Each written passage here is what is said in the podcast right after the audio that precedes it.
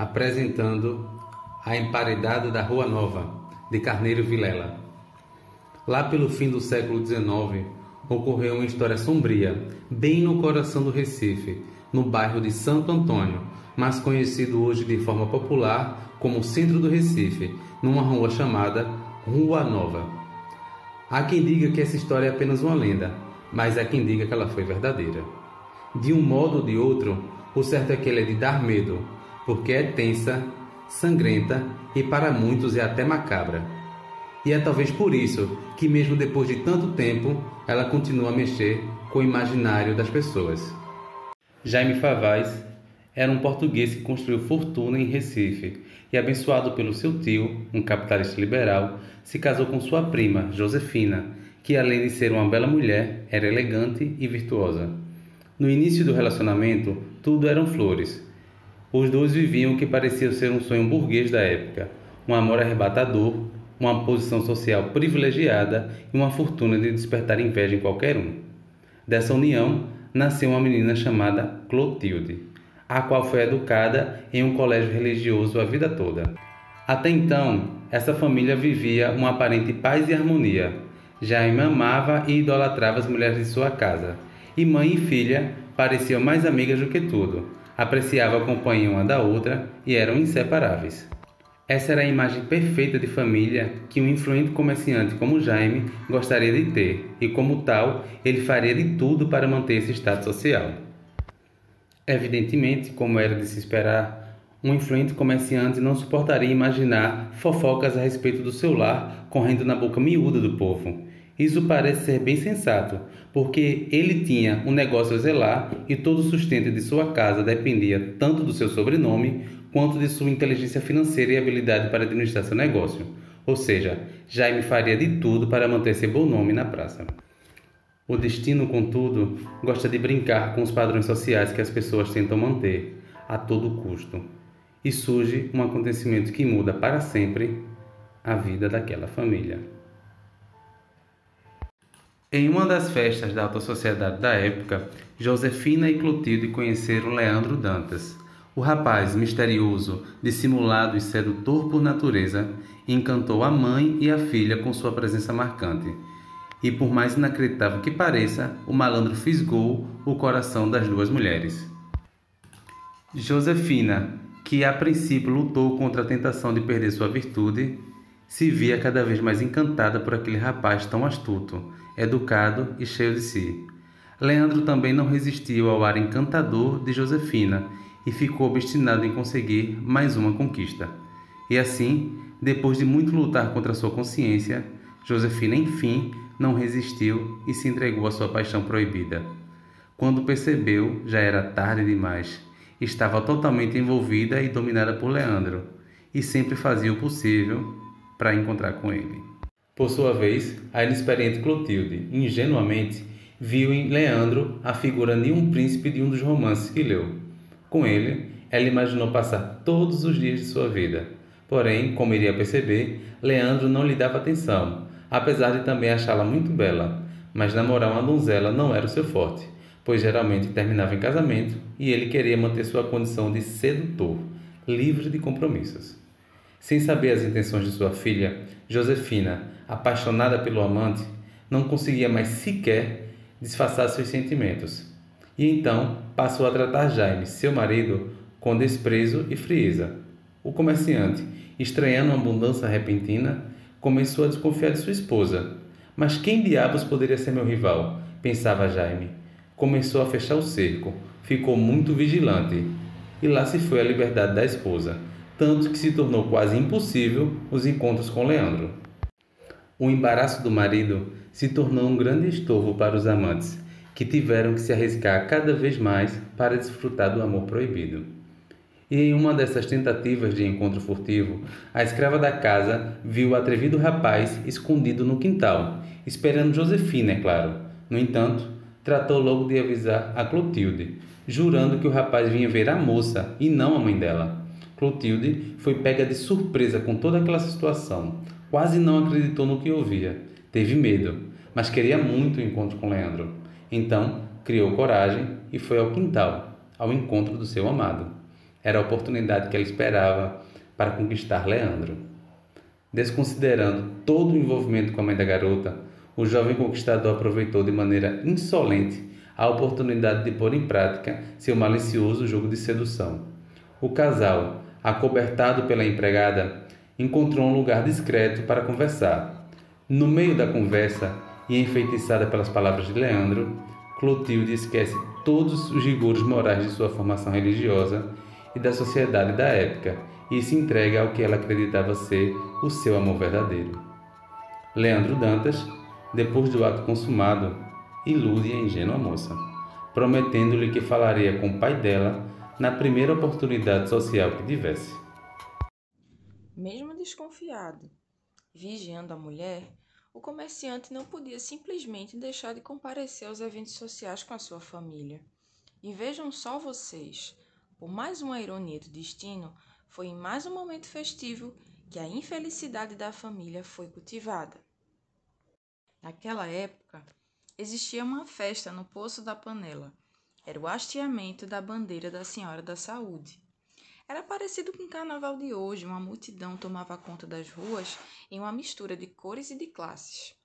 Porém, estavam todos contemplando a festa quando uma briga se iniciou, atraindo olhares curiosos, provocando gritos estridentes e medo, até mesmo nos homens mais poderosos da cidade. O grupo se dispersou. Jaime Favaz se viu ameaçado por um criminoso que quase o acertou, mas foi incrivelmente salvo por uma criatura que lhe causou repulsa, mas sentiu gratidão pelo gesto. Como que obra do destino, esse mesmo sujeito que salvou o Favaz foi salvo pelo rico comerciante, quando a polícia, em um ato de violência gratuita do nada, ia prender o sujeito. Eles estavam quites, e a partir dali surgia uma aliança perigosa e de deixar qualquer um de cabelo em pé. Jaime sabia que poderia contar com aquele sujeito para os mais ilícitos favores. O nome dele era Hermínio, ou Zarolho, conhecido no Recife como um assassino dissimulado capaz de tudo para conseguir dinheiro. Então, quando ia voltar para o grupo em que estavam a mulher, a filha e alguns amigos, Jaime escuta um, um diálogo que muda todo o curso dessa história. Havia um grupo de mexeriqueiros que falavam: Olha ali o Leandro Dantas ao lado da sua amante. Pronto. Se antes Jaime não sabia quem era o responsável pela frieza da sua mulher, não tem mais dúvidas. Era aquele miserável. Jaime não pensou duas vezes quando, instantes depois de ouvir aquele diálogo, viu Josefina conversando alegremente com Leandro Dantas. Seu coração estava tomado pelo ódio.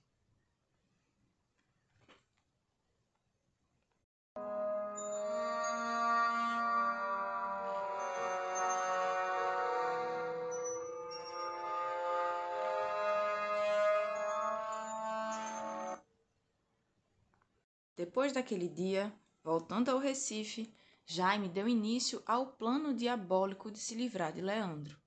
Queria que Josefina sofresse tanto quanto ele estava sofrendo, que fosse golpeada na alma, e queria lavar a honra com o sangue daquele miserável do Leandro Dantas. Tratou logo de procurar o Hermínio, seu salvador lá na festa de Monteiro, e este, por sua vez, arquitetou o plano do assassinato atraindo o amante da esposa para Jaboatão, escrevendo uma carta fingindo ser Josefina, conseguiu Jaime, junto com seus cúmplices, atrair o amante de sua mulher para a armadilha. O pobre do Leandro foi morto com um tiro a queima-roupa.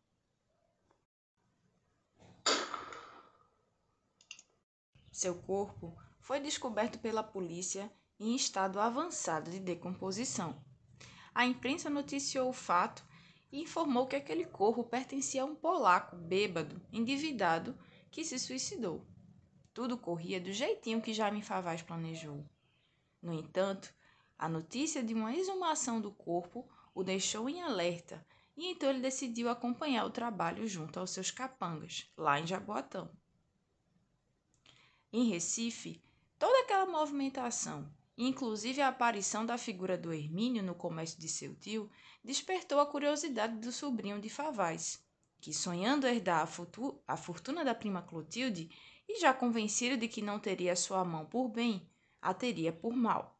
Mandou seu amigo Jereba ficar a par da relação do seu tio com aquele tal de Hermínio. Jereba, então, foi ao encalço de Jaime e, com a astúcia de um malandro, descobriu que o corpo não era de um polaco, mas de seu amigo, Leandro Dantas. Jereba iria contar à polícia na manhã seguinte tudo o que havia descoberto. Hermínio logo ficou sabendo do fato, falou com o mandante do crime, Jaime, e este ordenou que se livrasse de Jereba. Em uma festa naquela noite, por pouco Jereba não teve o mesmo destino de seu amigo, Leandro. Foi salvo então, né? E voltou ao Recife. Procurou seu amigo, sobrinho de Jaime, João, e contou tudo o que sabia. Agora, o sobrinho de Jaime tinha o tio nas mãos e seu casamento era certo com Clotilde, sua prima. Jereba, astucioso e picareta que só ele, tratou logo de chantagear o tio de João e conseguiu uma boa grana para sair do estado e fazer sua vida no Pará. João também chantageou o tio, claro, e conseguiu a permissão para o casamento com a sua prima. No entanto, quando foi informada da notícia de que se casaria com o primo, que tanto detestava, Clotilde revelou um segredo que não podia mais esconder. Amava outro homem e havia o fruto daquele romance em seu ventre. Clotilde estava grávida. Mesmo abalada ao saber da morte do seu amado, Clotilde foi resistente e disse ao pai que nunca se casaria com o primo. O semblante de Jaime era de ódio e de vergonha. Quanta desonra!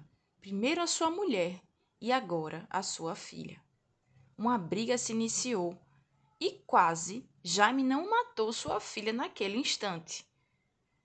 Sob os gritos de assassino, assassino, surge Josefina, que já há algum tempo estava com um ar melancólico e desinteressado da vida, agora gargalhava sem razão alguma. O golpe do envolvimento da sua filha com o seu amante, que agora estava morto, foi devastador demais. Josefina estava louca.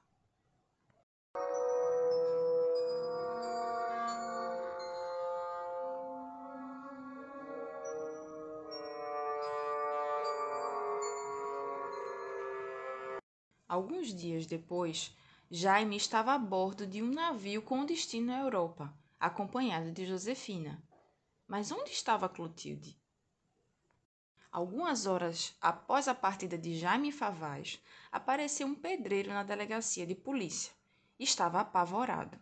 Foi obrigado, em plena madrugada, a sair às pressas de casa, sob ameaças de morte e sem saber para onde ia. Então ele foi vedado até uma rua que supôs ser a Rua Nova, devido ao relógio que badalava muito próximo de lá, e começou a construir uma parede que, segundo ele, seria sepultada uma pessoa viva. Mesmo contra sua vontade, contou o pedreiro, precisou finalizar seu serviço, ouvindo os gritos de socorro da vítima. E então ouviu também o pedido de perdão ao pai e a súplica para não fazer aquilo pelo filho que ela carregava no ventre. Ela estava enrolada em um lençol branco, se debatendo e parecia estar com os pés amarrados e as mãos atadas. Sob os gritos do homem para que a mulher se calasse, e sem saber o pedreiro de quem era aquela pessoa, tentou ainda convencer aquele homem a não fazer aquilo, mas foi ameaçado de novo. Ao terminar de levantar a parede, o pedreiro foi deixado em casa e, com o coração na mão, cheio de medo, aconselhado pela mãe, decidiu procurar a autoridade de polícia e relatar aqueles fatos. Foi tudo em vão. Ninguém acreditou nele. Com a partida do tio, João Favaz assumiu os negócios dele e, anos depois, quando Jaime novamente pisou no Brasil, viu seu patrimônio virar pó. No entanto, como ele tinha um nome, abriu um novo negócio e as, pe as pessoas que perguntavam sobre a sua família, o mentiroso dizia a Josefina não suportou o golpe da perda do pai e faleceu. Clotilde se casou, está morando em Portugal. Todos acreditavam naquele homem honrado e respeitoso. Porém, Segundo os relatos de quem viveu na, viveu na época, Jaime era atormentado por uma voz que dizia: Perdão, papai, por favor, não faça isso. Ainda segundo esses relatos, durante as noites, ele às vezes acordava num sobressalto ao som de gemidos abafados e assustadores. Às vezes via a imagem de sua mulher, outras vezes a imagem da figura branca da sua filha morta.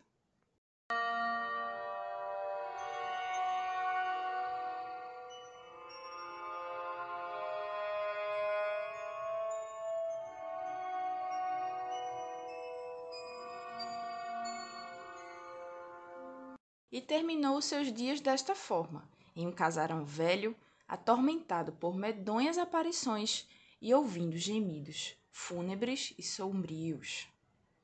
Não se sabe ao certo se a história é real, mas ainda hoje costumam dizer que nas noites mais escuras, em que nem mesmo a luz da lua banha aquele sobrado, é possível ouvir Clotilde implorando por sua liberdade, clamando para sair daquelas paredes.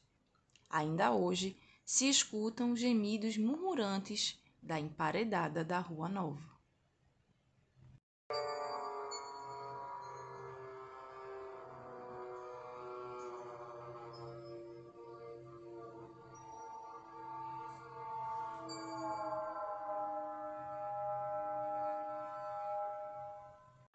Esse conto foi baseado na obra de Carneiro Vilela, A Emparedada da Rua Nova, quinta edição, editora CEP. Narração por Diogo Bezerra de Barros e Mariana da Silva Oliveira Almeida, estudantes do curso de licenciatura em Letras Português pela Universidade Federal de Pernambuco, uma atividade desenvolvida na disciplina de Metodologia do Ensino de Língua Portuguesa 3.